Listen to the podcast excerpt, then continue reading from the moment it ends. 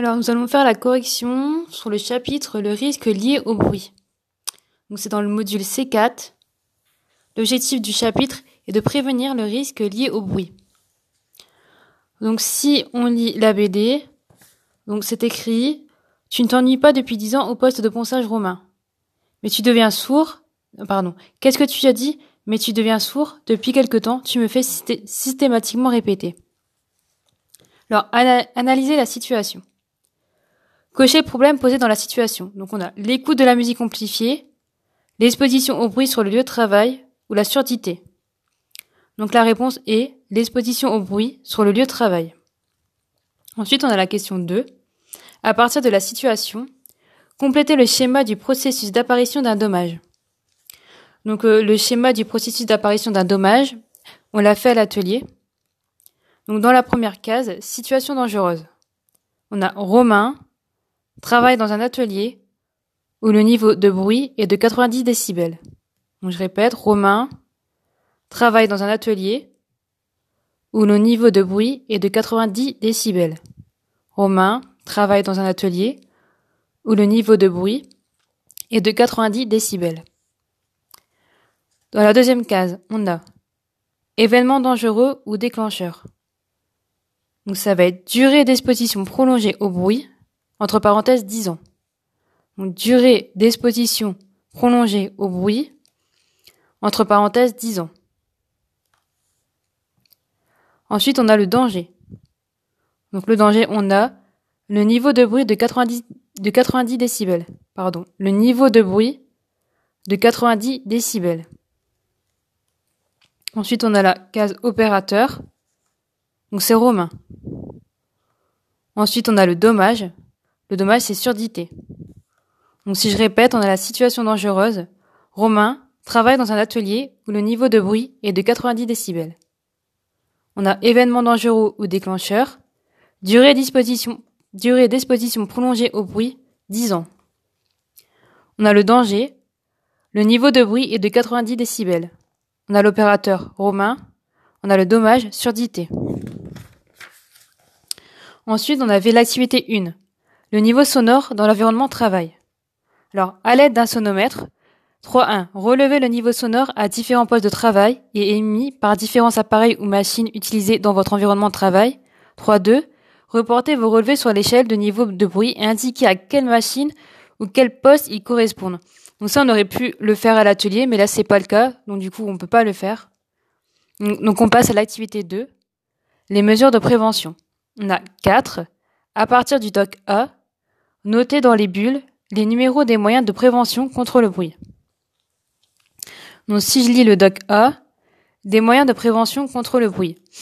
Pour réduire le niveau sonore au travail, il existe différents moyens de prévention. On a 0. Modification de la machine. 1. Écran. 2. Encoffrement. 3. Traitement acoustique. 4. Isolement de l'opérateur dans une cabine. 5. Réduction du temps d'exposition. 6. Équipement de protection individuelle. 7. Isolation anti-vibratile. Donc, petit 4, c'était à partir du doc A, notez dans les bulles les numéros des moyens de prévention contre le bruit. Donc, si on part du haut, euh, si on part du haut, donc à gauche, on a le petit 1, c'est écran. Ensuite, on a le 6, c'est équipement de protection individuelle. Donc on voit le casque par exemple, le casque anti-bruit. Ensuite on a le 4. Le 4 c'est isolement de l'opérateur dans une cabine. Si on prend euh, le schéma mais à gauche, tout en haut, donc on voit l'horloge, c'est le 5. Le 5 c'est réduction du temps d'exposition. En dessous on a le 3. Le 3 c'est traitement acoustique. En dessous on a le 2. Le 2 c'est encoffrement. En dessous on a le 0. Donc le 0, c'est modification de la machine. En dessous, on a le 7. 7, c'est isolation anti-vibratile. Donc si je répète, donc tout en haut, on a à gauche le petit 1, ensuite le petit 6, ensuite le petit 4. Si on prend tout à gauche, tout en haut, en partant du haut, on a le 5, le 3, le 2, le 0 et le 7. Ensuite, on a la question 6 à partir du doc B, 6.1, nommer deux autres moyens de prévention contre le bruit. Donc si je lis le doc B, La réglementation en matière de bruit. La réglementation définit différents seuils de disposition. Le dépassement de certains seuils nécessite la mise en place d'actions de prévention par le chef d'entreprise. On distingue l'exposition moyenne sur 8 heures en décibels, l'exposition à un niveau de bruit instantané, niveau de crête estimé aussi en décibels. Leur niveau sonore supérieur à 80 décibels ou 135 décibels. Premier tiré. Mettre à disposition des salariés des, protections individuelles contre le bruit. Deuxième tiré. Informer et former les salariés sur le risque de bruit. Troisième tiré. Proposer un examen audiométrique préventif en lien avec le médecin du travail. Ensuite, on a niveau sonore supérieur à 80 décibels ou 137 décibels. Premier tiré, mettre en œuvre des actions pour réduire l'exposition au bruit, signaler les lieux de travail bruyants et limiter l'accès, utiliser les protections individuelles contre le bruit et contrôler leur, utilisation effective. Quatrième tiré, programmer un examen audiométrique périodique en lien avec le médecin du travail.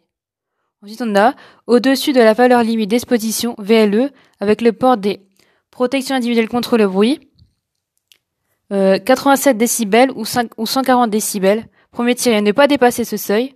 Deuxième tiré, adopter immédiatement des mesures de réduction du bruit. Donc 6.1. Nommer deux autres moyens de prévention contre le bruit. On a premier tiré, signalisation des lieux de travail bruyants. Signalisation des lieux de travail bruyants. En deuxième tiré, on a examen audiométrique réalisé par le médecin du travail. Examen audiométrique réalisé par le médecin du travail. Donc si je répète, on a premier tiré signalisation des lieux de travail bruyants, examen audiométrique réalisé par le médecin du travail. 6.2. Indiquer à partir de quel niveau sonore l'employeur est tenu de mettre en œuvre des actions de prévention contre le bruit. Donc la réponse c'est à partir de 80 décibels. Donc, je répète, la réponse c'est à partir de 80 décibels pour le 6.2. 6.3. Préciser le niveau sonore à partir duquel l'employeur doit exiger d'un salarié le port des protections individuelles contre le bruit. Donc la réponse c'est à partir d'un niveau sonore de 85 décibels, donc à partir d'un niveau sonore de 85 décibels, ou lorsque le niveau de crête est égal ou supérieur à 137 décibels. Donc à partir d'un niveau sonore de 85 décibels ou lorsque le niveau de crête est égal ou supérieur à 137 décibels.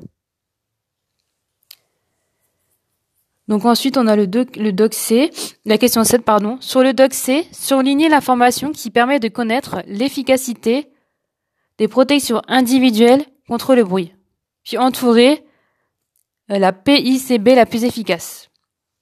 Donc doc C, des exemples de protection individuelle contre le bruit. Donc si on regarde colonne de gauche, première image, on a type, usage, indice d'affaiblissement sonore, matériaux bouchon, forme, forme bouchon, taille, catégorie de pays et normes. Donc type c'est bouchon d'oreille, usage c'est unique, indice d'affaiblissement sonore c'est 33 décibels, matériel bouchon, matériaux bouchon pardon c'est mousse, polyuréthane, ultra doux et lisse, Forme bouchon, c'est conique. Taille, c'est S. Catégorie de pays, c'est 2. Et norme, c'est EN 352-2. Donc, dans, le doc C, surligner l'information qui permet de connaître l'efficacité de la PICB. Donc, euh, l'information qui va avoir sur, surligné pour les bouchons d'oreille, c'est indice d'affaiblissement sonore. Donc, l'information qui permet de connaître l'efficacité de la PICB, c'est indice d'affaiblissement sonore. Ensuite, il faut entourer la PICB la plus efficace. Donc vous allez entourer 33 décibels. Donc je répète, indice d'affaiblissement sonore, ça faut surligner. Et s'il faut entourer, c'est 33 décibels. Deuxième image. On a type, indice d'affaiblissement sonore, donc pardon, type, c'est casque anti-bruit. Indice d'affaiblissement sonore, c'est 31 décibels. Matériau serre-tête, c'est polystère enveloppe vinyle. Serre-tête réglable, oui.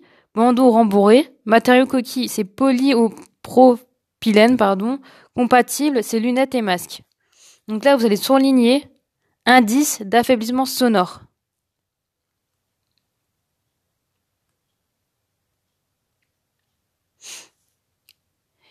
Euh, ensuite, on a proposé des solutions.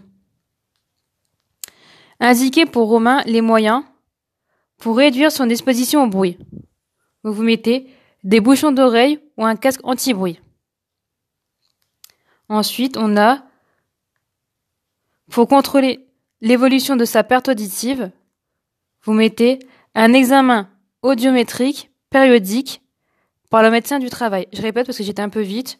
Donc pour indiquer pour Romain les moyens, donc on a pour réduire son exposition au bruit, de petits points, des bouchons d'oreille ou un casque anti-bruit. Je répète, des bouchons d'oreille ou un casque anti-bruit.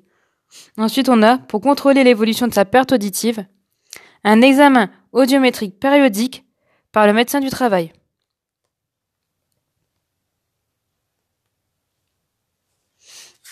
Donc ensuite, on passe au mémo. Je vais simplement le lire.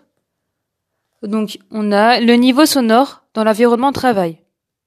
Échelle de mesure du bruit en décibels. Donc, on a 120 décibels, c'est seuil de la douleur. 80 décibels, c'est seuil de nocivité pour une journée de travail de 8 heures. 0 décibels, c'est seuil de débilité. Les mesures de prévention.